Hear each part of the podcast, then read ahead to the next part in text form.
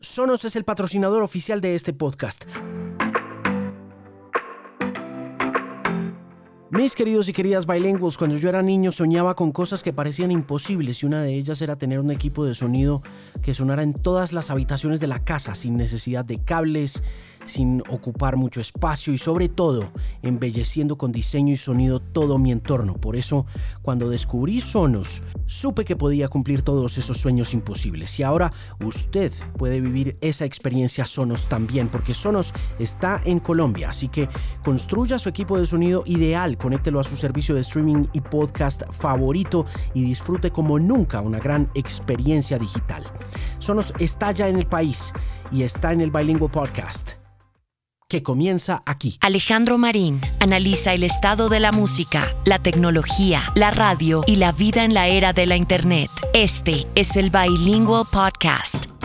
Mis queridos bilingües, bienvenidos a una nueva edición de este podcast. Mi nombre es Alejandro Marín y me puede encontrar en diferentes plataformas donde sea que usted encuentra sus podcasts favoritos. Ahí me va a encontrar siempre. Estoy cogido de la tarde con un montón de entregas que no se han hecho. Hay una de Simón Mejía que está pendiente. Hay una entrevista con LP que tampoco se ha subido al blog. Pero bueno, nada, voy a hacer todo lo posible por cumplir con el deber del podcaster que siempre es bien complicado en esta era del DIY, del do it yourself y del audio on demand. Así que voy a arrancar con Dead Mouse. Joel Zimmerman, este fin de semana que acaba de pasar en Montreal, si no estoy mal, o en Ottawa, se llevó a cabo un evento de Dead Mouse, un drive-thru concert en el que salió con todos sus juguetes, con las pantallas gigantes, con el cubo grande, con la cabeza de ratón y pues celebrando un poco el espíritu de la música en estas épocas de pandemia, justo en unos momentos en los que Canadá está celebrando esta semana su primera semana en yo creo que unos seis meses sin muertos por COVID-19, algo que no deja de ser una muy buena noticia independientemente de que no nos toque a nosotros. Dead Mouse me atendió hace por ahí que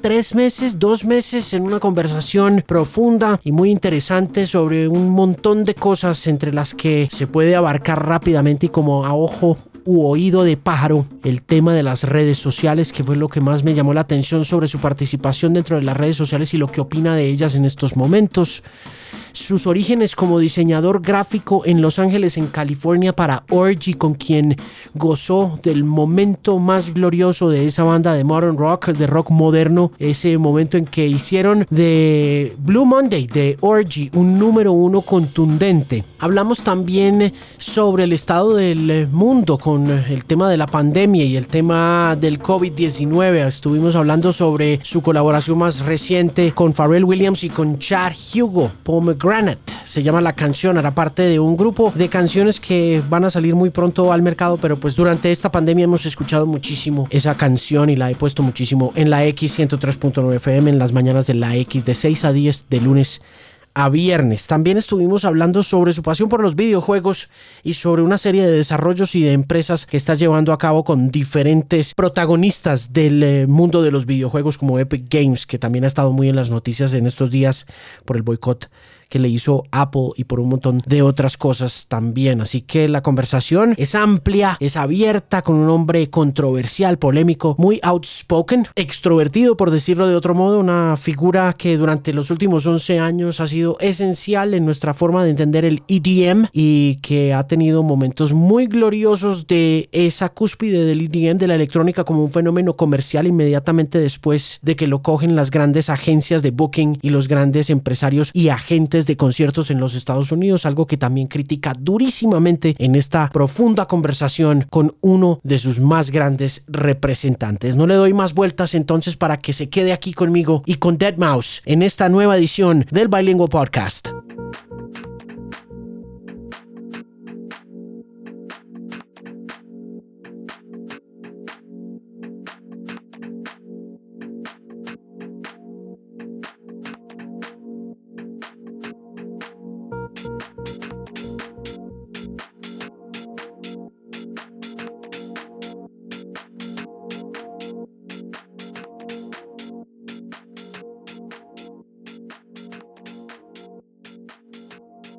What have you been up to? How you doing? Uh, writing software.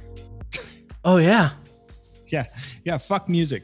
Uh, I'm I'm I'm making video games now. No, actually, um, so uh, lately, the last kind of big song I did was the the pomegranate thing, which was actually produced some time ago, even though it's new now. You know, I, I actually worked on it maybe about four or five months ago, but uh, now I have found peace and uh, solace in uh, creating software. What kind of software are you into?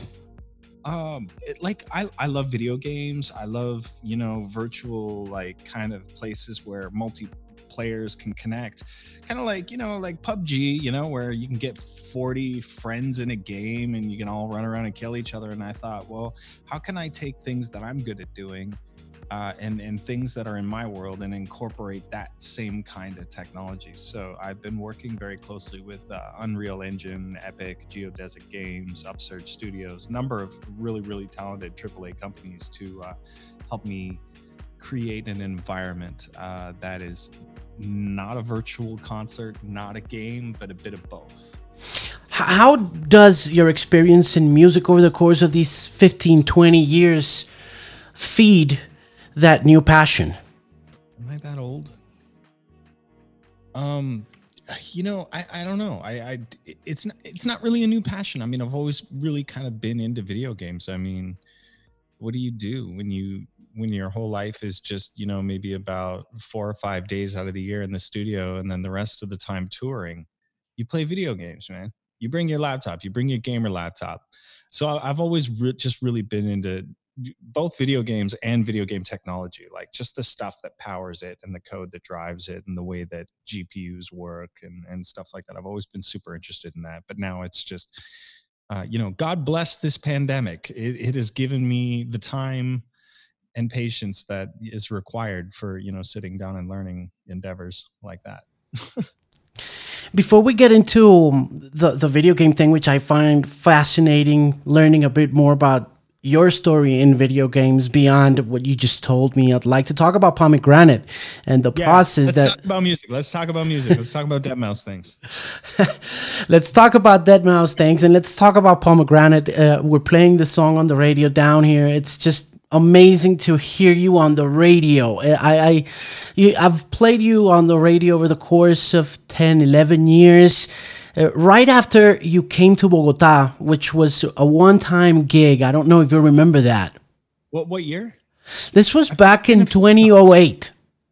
2008. Oh, uh, okay. Um, damn. Uh, where? What, what's that city that's really near it? Um, Medellin, maybe. Yeah, Medellin. Oh my god, I have such an, a not safe for radio story, but it's uh, yeah, I, I I remember. I remember. We'll we'll leave it there. Come on now. I mean, this is a radio program. It's a podcast. It's uh, it's a free country as well. Come on, hit it, man. Let go with the story. I, really, I want to hear it. I really can't. But it was fun. It was very interesting. Uh, I had a great time. I, I love Colombia in in general. Um, it, it's such a it's such a just a vibrant place you know it, it's you, you, travel the world uh, and i'm not just blowing smoke up your ass because we're we're doing this for colombia and, and and stuff like that but i have noticed I, I tour a lot in North America, in the United States and Canada, and and sometimes you know like a bit of Europe in terms of like you know England and stuff like that. And and the fu- funny thing I I notice about all these places that I tour on the regular, like in America, there's no really vibrant culture, you know? And I, and I feel like I could say that now, especially in this climate. You know, it's it's McDonald's, it's the new, it's the skyscrapers, it's the this, it's this, it's that. It's it's not very. It, it's such a hard word to describe, but I, I think you know cultural vibrance is is something that you know is really rare and I you, and I can find it in small pockets in the world, but I, I 100% definitely remember it in uh, you know in Bogota, Medellin for sure. Do you think vibrance will, because of the pandemic, come back as part of as an essential part of culture? Oh, I hope so. I, I, I mean, I, I think I, I'm not a doctor. I'm not a medical uh, science expert, and I sure as shit are not getting medical facts off of Facebook and stuff like that. But from my own you know opinion and and, and amassing of knowledge over the years I, I think pandemics and stuff like that kind of they happen you know it's not it's not an if it's a when you know and the when is now uh and I, you know if we kind of all just you know proceed with caution uh and, and, do what we can do we'll we'll pull through this and i and i think we'll, we'll recover um the only thing that's just not helping is just the whole big political involvement into it. It's just like that's such nonsense right now. We don't need that, you know. Um, but we'll, we'll I, I we'll get through it. This too shall pass. Let's hope so. I, I believe in that. You know, I'm optimistic. I don't know why, because there's so much pessimism going on in the air. Pessimism sells. That's what excites people. That's what enrages. That's what that's what creates movement. You know, um, you know, optimism is like, eh, eh. yeah, you know. but yeah, yeah, hang in there. Yeah, optimism and hope. Optimism and hope. I think it should should well, be. Well, let's not write a Disney movie, but when you came over Bogota, it, it, like I said, it was 2008. And then a couple years later, you released this beautiful record, which was Ghosts and Stuff. Yeah, right. Can you believe I actually toured before writing Ghosts and Stuff? I do. You know, I knew about you back then in 2007, 2008. We were already playing some of the music that was kind of, you know, getting, you know, getting traction. But then came this album, which were we were very infatuated with because of you know what was going on in the radio in the UK back then. What Zane Lowe was doing with with, with your work, how he was right. you know presenting the music. Um, what do you remember about the, that very early beginning and kind of like exploding? Because I felt like you know going mainstream is kind of like exploding. Well, it, it, can certainly be surmised as such, as in, in you know, like you could you could frame it like you know you just blew up one day but it's such a blur for me uh where it was like a process there was no real one defining night i went to bed kind of you know hopeful and and that i would become the next big thing and then the next morning i woke up and i was it never felt like that. It was just even even to this day i feel like you know i'm not quite you know breaking out in the ways that I want to, or the ways that you know are kind of perceived as how people become superstars. Uh, and I'm I'm just so done with that line of thinking. Having a, a career in dance music this long, which is kind of like kind of an achievement in itself, because you know a lot of this stuff comes and goes, comes and goes. It's like, you know, I'm pretty sure you know Gangnam Style is back you know cleaning bathrooms or something right now, you know, uh, 20 million two years ago, you know, like whatever. Um, so it, to have the longevity in such a disposable, so to speak, industry is kind of when you know you've made it.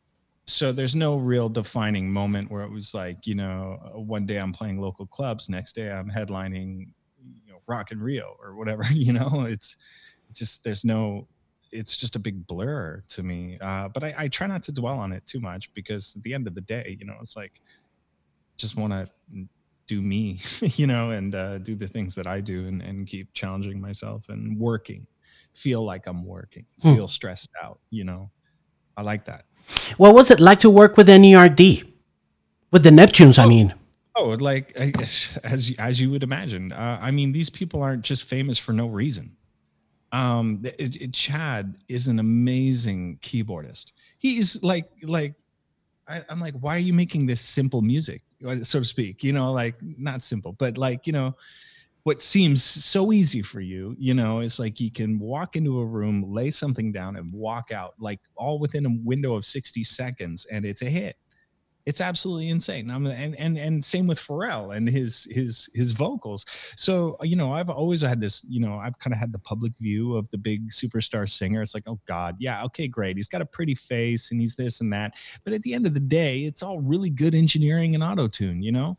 Fuck no, he proved me wrong. He walks into that booth, no processor, nothing, just, you know, a little compression and this and that from the engineer and stuff like that. He just starts belting out like nothing that made any sense because he can't write words on the fly. He didn't do it all in one take, but he was, you know, kind of singing eh, like a little bit of subtle humming and stuff like that and then he just started belting out you know some really strong notes and words that didn't necessarily rhyme but he was singing and i was like holy shit this guy's got an amazing talent. Like he can hold a pitch he's on time you know and he's just a powerful voice.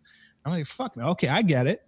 That's why pharrell's pharrell you know not because he's he's this and that he's this and that because of that originally you know? So that that was really refreshing you know to work with two natural talents. Um so and and they're great guys so you know we just sat around talking about dumb shit video games and we all just kind of then shut up and went and did our jobs and you know i didn't tell him to sing he didn't tell me how to make beats and we didn't tell chad how to play the moog so you know everybody just knew what they were doing and went to their battle stations and we got it done in a in a single day Those guys have been at it also longer than you have. I mean, right? I mean, those guys were were at it like back in '92 with Rump Shaker and shit. yeah yeah it's absolutely nuts um and and and i don't know i i think um i have a theory um pharrell is a vampire. He doesn't age. Not at all. nope, nope. total vampire i swear to god. It's like 18 years old, man. yeah yeah he's he's 26 something like that. Will smith tom cruise they're all part of this club this vampire club. I don't know man. I don't get it. It's crazy. You know what I like about about the collaboration? That um, it um, it has three key components, three key human components of pop music over the course of 10, 20 years. Uh, they're familiar. Uh, we feel them. We understand what's going on with their music, but at the same time, it's not more of the same because Pharrell can also, you know, he can accommodate himself to doing things that are commercial or mainstream and that can go, you know, fit well into radio. And and this was like, you know, we're gonna play this. We're we're gonna play this bec- bec- because because it sounds different, because it's interesting, because it's even though it's Deadmau5 and Pharrell and Chad, it's it's something that we hadn't heard before. You know, it, it's really awesome. Because you know what? That I really, really, really kind of went into this collaboration with that thought. I wanted to take something home that sounded like me, that sounded like Pharrell, and it sounded like Chad and Chad and Pharrell Asner. You know what I mean? I didn't want something that would sound like, eh, you know, oh, cool, another um, Pharrell track. Period. You know, um, because as artists, I, I I feel like if I were to only work on my own music, which ironically enough I have for the majority of my career, but like if I if I was never open to any collaborations, did anything, I would start to uh, become stagnant in in me. You know what I mean? Like you would know a Deadmau5 song, and there was actually you know a very long period of time I'm sure throughout my career where listeners could hear a track, not know it was me, and go, yep, yep. That's that's that's probably a Deadmau5 track. I like I wanted to, you know, not be able to have that listener like if I played that track, I would want someone to say, "Oh, Deadmau5 probably produced that." You know, because there's just no way, you know, like that anyone would come up with that right off the bat because it's it's funky, it's this, it's that, it's got this bit of you know, kind of uh, down tempo, futuristic kind of thing, but with the vocal stylings of Pharrell and then you know the funky licks of Chad and stuff like that. So they, you, we couldn't put a pin in it, you know um, because I, I I sure as shit wouldn't want to just produce a tune, give it to him, and then say, hey, just put words on it, and then you know it's a mouse track with Pharrell on it, you know. Uh, so that, I'm really glad you think that way because that was kind of the intention. Because I'm I'm very finicky. I mean, God bless him, like super nice guy, all due respect and stuff. But if I wasn't feeling it, I don't care who you are. You know, I just I will not represent that body of work. I'm notoriously stickler about that kind of thing. You know, if it doesn't sit right with me, then it's not sitting right with anyone. I don't care if you like it, you know. So um, that that's that's really that was really refreshing, and uh, the response that we got was you know really great. You've also been very good over the course of the years at covering your tracks, like you said. I mean, we've played your music and uh, on the radio, and uh, I've had the good fortune of playing ten minute songs of your repertoire. At, Wow. You know, at, at eight thirty, long ones, the long ones. Even I fall asleep.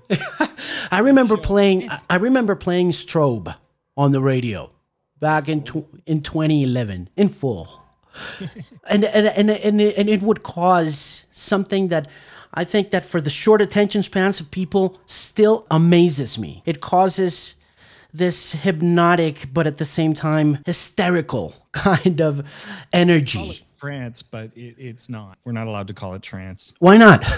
Because it's because it's because it the, the word trance infers to like you know like if you looked up the word trance in the dictionary, it kind of explains that. But if you said trance, then we'd be talking 140 BPM and from the Netherlands. and it isn't. anyway, but it isn't. but I, I understand. I, I mean, that's cool, and I appreciate that you do that. Um, but you know, you I I I keep those doses like I, in moderation. You know, where you don't want to.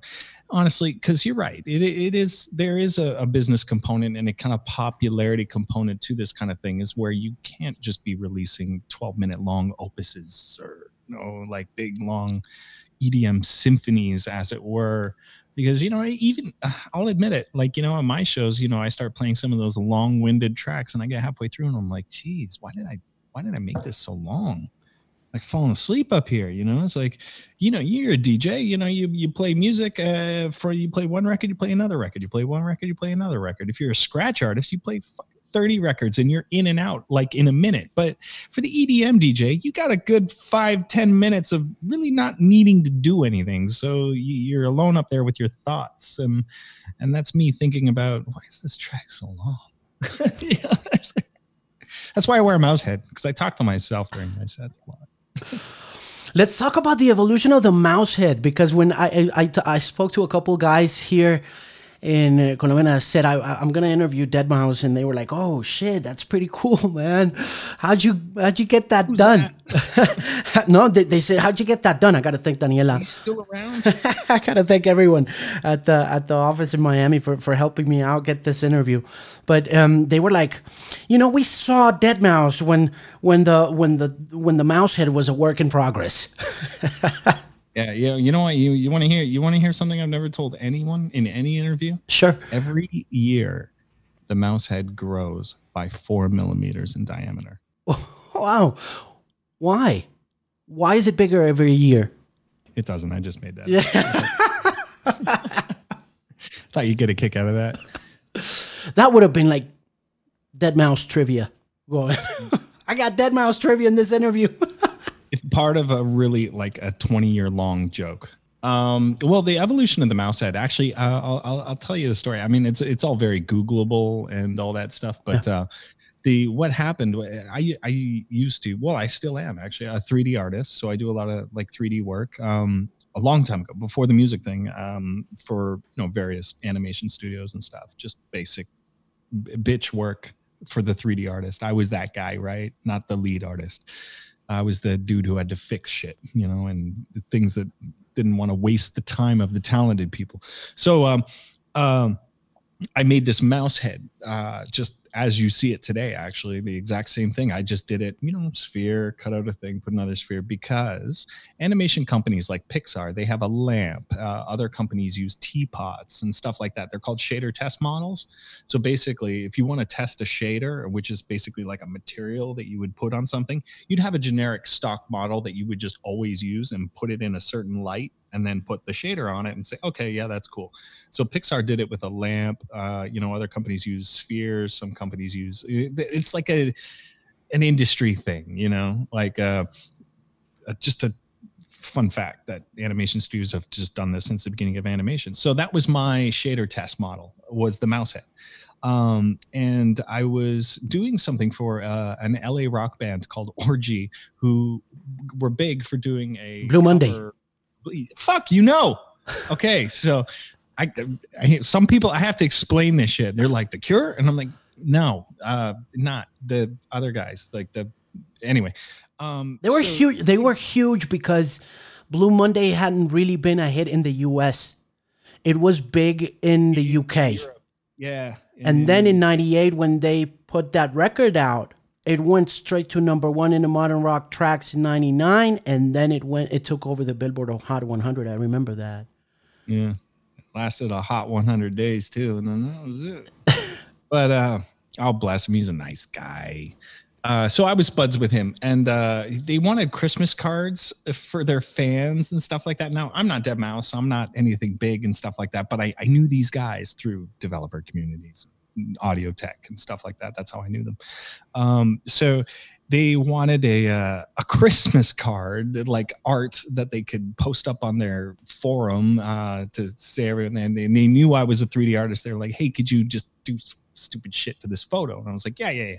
So I uh, I took out my shader model because what they wanted were like little Christmas bulbs, you know, like the glossy Christmas bulbs for the tree. They wanted a bunch of those that just had their band logo on it and then a picture of them in the back and all this stuff. So I was like, yeah, I could fucking shit that out in like 10 minutes. So I did that and I was testing a reflective surface on one of those things. So I was like, oh, fuck, I'll use my mouse head thing. And as I dragged the mouse head model onto the composition, I, I positioned it on top of Jay Gordon's head. So it looked like he was wearing the mouse head. And I just before I sent it off to him, I, I just you know saved it as a JPEG, sent it to him. I go, oh my god, look at this stupid thing, right? So I showed it to him with the money. He goes, oh my god, that's what is that? And I'm like, ah, it's just my shader. I was testing the thing for the glass for your stupid ornaments. He was like, oh my god, and he knew I made music as a hobby, so he says to me, he goes, well, you know, if you ever make it big, you got to wear that head. I was like, yeah, whatever, idiot, you know. And then I, I finished his Christmas card with the Christmas bulbs and then sent it back. And then it was all fun and games. And then five, ten, or not 10, maybe six years after that is when I started like, you know, getting a name and stuff like that. And then I remembered that image and still have my shader model. So I took it to a guy and I was like, hey man, can you make me a foamy one of these that I can put on my head? He's like, what? I'm like, just, just, you know, just do it. I got an idea. And then I went and played a show with it on, and there was a lot of confusion. Um, but it was it was pretty cool and it, and it kind of worked out. So it, it just stuck, to be honest. The rest is history from there. But that that's the origin of it is Jay Gordon from fucking Orgy. Can you believe that? it's amazing. That's an unbelievable trivia thing. Maybe Googleable as well, but it doesn't matter. Because I'm hearing it from you. Heard it here first. hey, um, any more songs coming up? Uh I mean, yeah. Anytime soon? I'm retired. I'm not. I'm not. I'm not doing my EDM retirement statement yet. I'm saving that one for next year and then coming back the year later as my big reunion tour. That's the trick. You got to you got to hold it. You got to hold it. No, uh, actually, um, I'm hoping, and and uh, this is very tentative, but I'm hoping to have like a full album out ready for let's say October-ish. Cool. Yeah, so um, obviously, you know, some some stuff you may have leaked or heard or some, but uh, a lot of it's very like collaboration heavy. So I'm working with some familiar faces from the past, some previous collabs that I've done in the past have been rebooted and updated, and uh, friendships have been uh, made, and uh, it's really cool. I, I, I think I'm sitting on about eight tracks that I don't think I've really shared with anyone yet, um, but they're pretty polished. Uh, so yeah, lots always always new music coming for sure. Do you like the the concept of uh, the album as it is now, or do you think that you know uh, uh, the album as we knew it back back in 95 or 93 yeah. is yeah, over. I, I, think i'm still on that. Like because I, I i do remember giving a bunch of interviews previously about like well what's fucking album? You know what i mean? Just put out like two tracks on an ep it's all going to streaming digital now anyways spotify and all that stuff. So it's like are out you know if we were printing cds faster than we were streaming sure you know but we're not really doing that. So it's it's it's evolving and it's always kind of been like that since 2003 you know it's not nothing's really changed in my position there. But but but the fans the people who like your collections you know what i mean? Like albums and and stuff like that. So you you do that for those reasons not for you know pushing physical units and you know having a, a, minimum of seven but a maximum of 12 songs you know that fit within 75 minutes. Sonos es el patrocinador oficial de este podcast pero más que un patrocinador es mi equipo de sonido personal hace unos buenos años ya. Y ahora llega a Colombia para convertirse en su sistema de sonido, con la más alta fidelidad, conectividad y elegancia que uno siempre ha soñado tener en un equipo de sonido. No puedo estar más contento de saber que Sonos presenta el podcast y sobre todo que ahora usted puede vivir la experiencia Sonos como yo lo he hecho.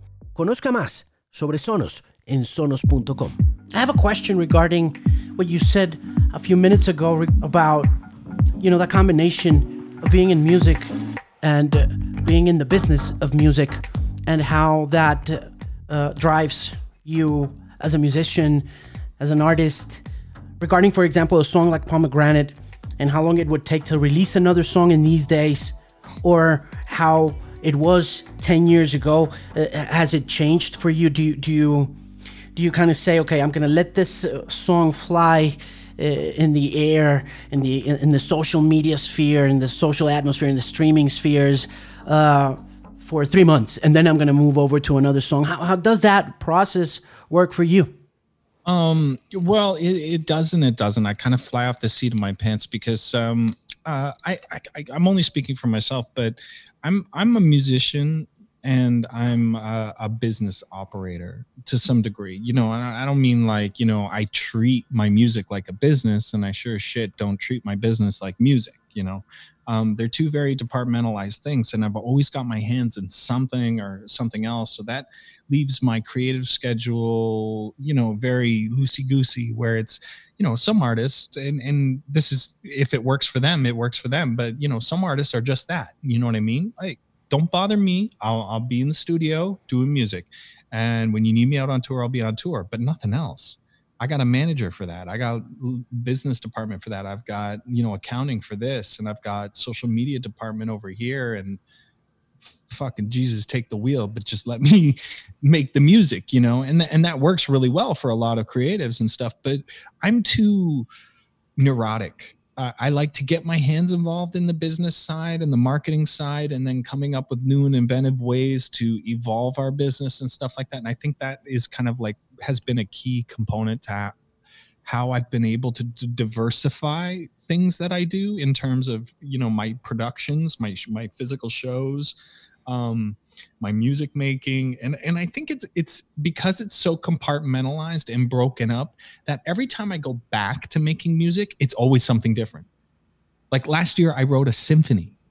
You know, the the the year before that, I was doing a hip hop track. You know, and and then this and that. So and and these are all from you know breaks of working on a business or developing other technical ideas and stuff like that where it's like you know I'm, I'm when i'm building this show i'm not building the music for the show. I'm i'm with the engineers designing the stage. I'm with the programmers programming the visuals you know and i'm i'm i've got my hands and all that. So i can't be in music space right there. So let's take my existing music and work with that you know and then and then when this chunk of work is done and these are like sometimes windows of 4 to 5 months of work uh, then I go, oh, woof, that's done. Okay, now that the cube's on tour and I know how it works. I don't have to think about it, and and now I can go back into music mode. So that's kind of where I'm at now because tour's over, tour's canceled. Um, so now you, now I can split my time up between you know 50% working on a new idea, which is like you know this cool software that I'm doing, and music. I'm a delegate. I do a lot of running around. I gotta let you go because I only uh, I have a couple minutes left. You don't got shit. What do you go? What are you so fucking busy? Who says sorry, Deadmau5, I'm gonna have to fucking cut you off. I got way more important shit to do. I gotta go. Fu- I gotta fucking interview Marshmello. So you're out. I'm gone. What about? I wasn't gonna ask you about Marshmello, but I, I wasn't gonna talk about him. That's funny. Let's not talk funny. about him then. No, it's not. I was going to ask you about the hacking on social media and about social media because you did a lot of social media back in 2010, 2012. Yeah, uh, on I, your I stopped suddenly. And you um, stopped. Yeah, over the last 2 years. Well, we do tweet, uh, we do post shit, uh, but it's mostly like honestly it's not even me, it's management, you know, d- giving the important shit, you know, like this is what Deadmau5 is doing and that's it. Um, I cut that shit out um, because I for two reasons. Uh, one, mental health.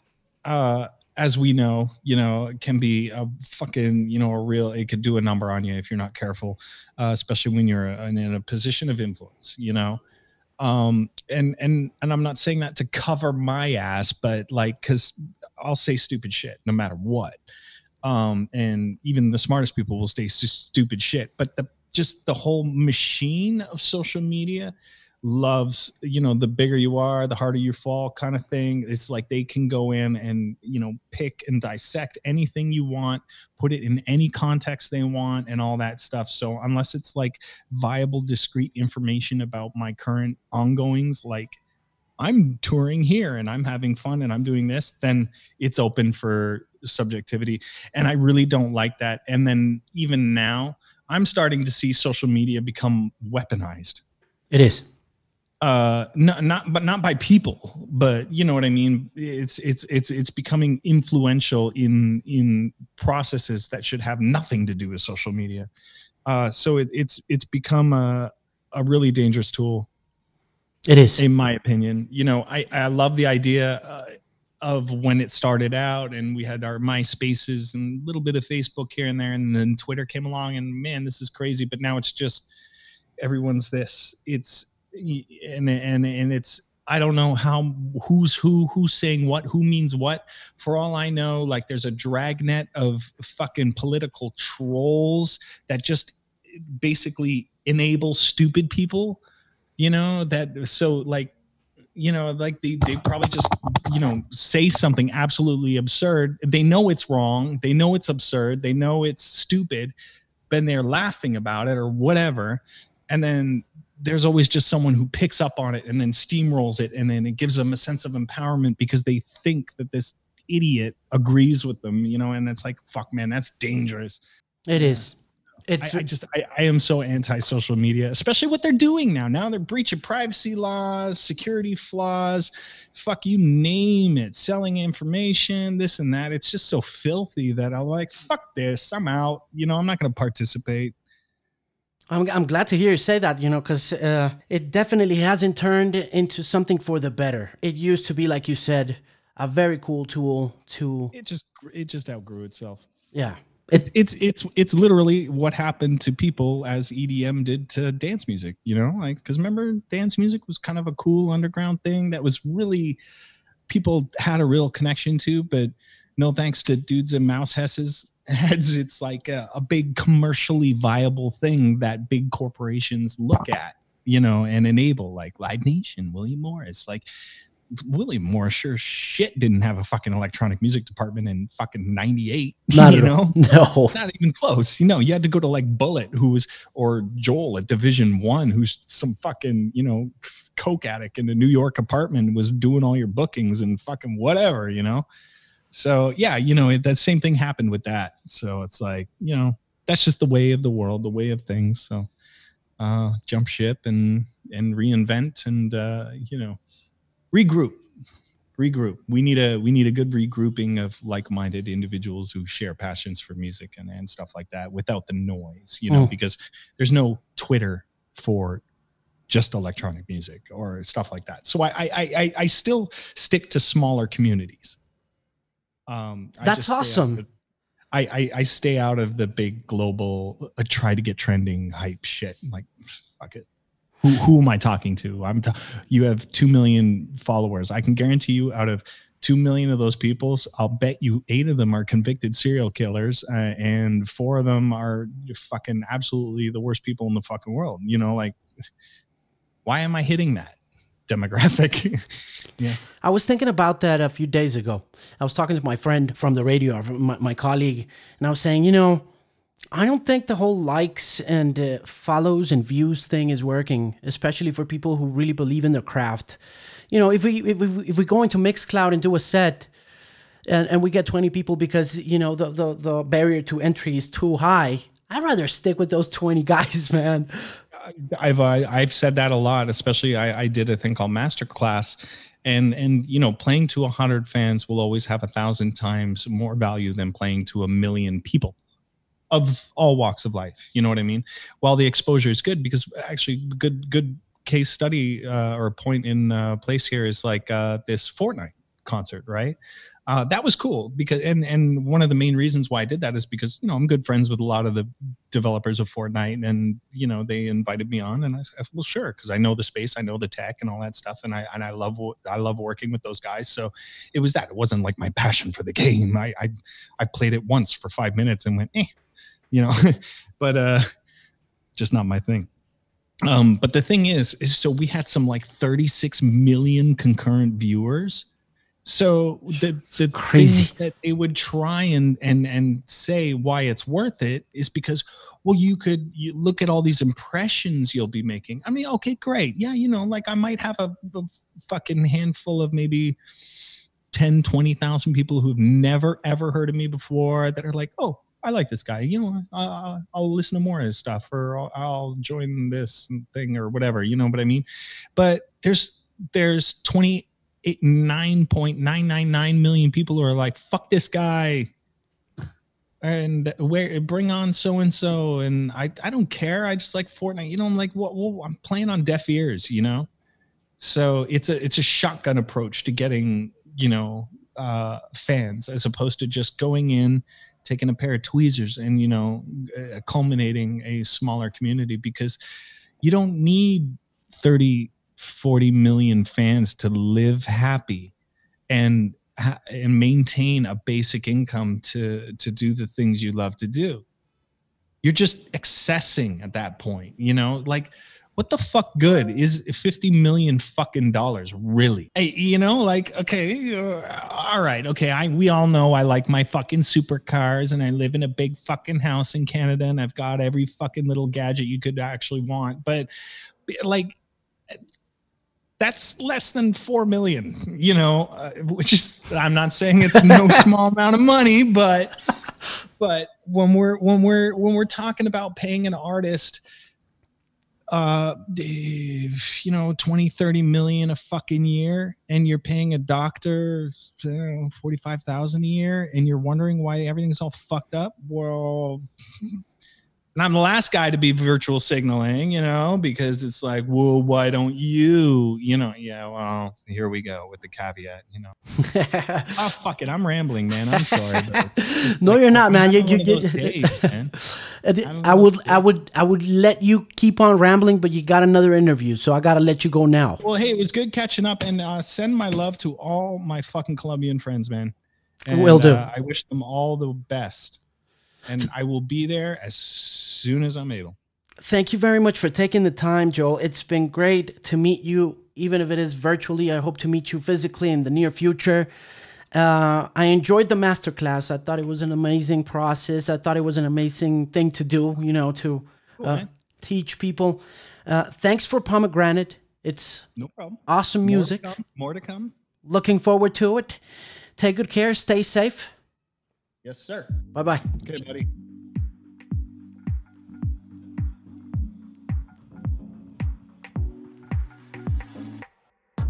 Hasta ahí llega la conversación con Deadmau5 y espero que la haya disfrutado. Si llegó hasta el final, quiero agradecerle muy especialmente. Y pues si ya hizo lo más, hágalo menos y pásese por Apple Podcast y suscríbase a este podcast y también deje una reseña o deme una calificación si les llama la atención. Por supuesto, si no está ahí y está en Spotify escuchando este programa y llegó hasta el final, vale la pena volver y decir suscríbase al podcast a través de Spotify. Y si no está en ninguna de las dos, recuerde que puede encontrarme en TuneIn o puede encontrarme en Stitcher o en cualquier podcatcher y en cualquier parte del mundo donde usted se encuentre. Pero para ahorrarle el trabajo también y para que me busque siempre y me encuentre donde voy a estar siempre en la internet. No olvide visitar alejandromarin.com una voz confiable en la música. Mis queridos y queridas Bilingual Sonos ya está en Colombia. Es el sistema de sonido más cool del planeta y llega para que usted se olvide de parlantes Bluetooth que se desconectan o que no se conectan del todo o que interrumpen su música cuando entra una llamada telefónica. Construya a su medida sus sonos, descargue la app y conéctela a su servicio de streaming favorito para que se prepare para una experiencia digital de sonido muy importante. Yo creo que la más importante del siglo XXI y yo creo que la más importante de su vida también. Conozca más en sonos.com y antójese de un Sonos ya.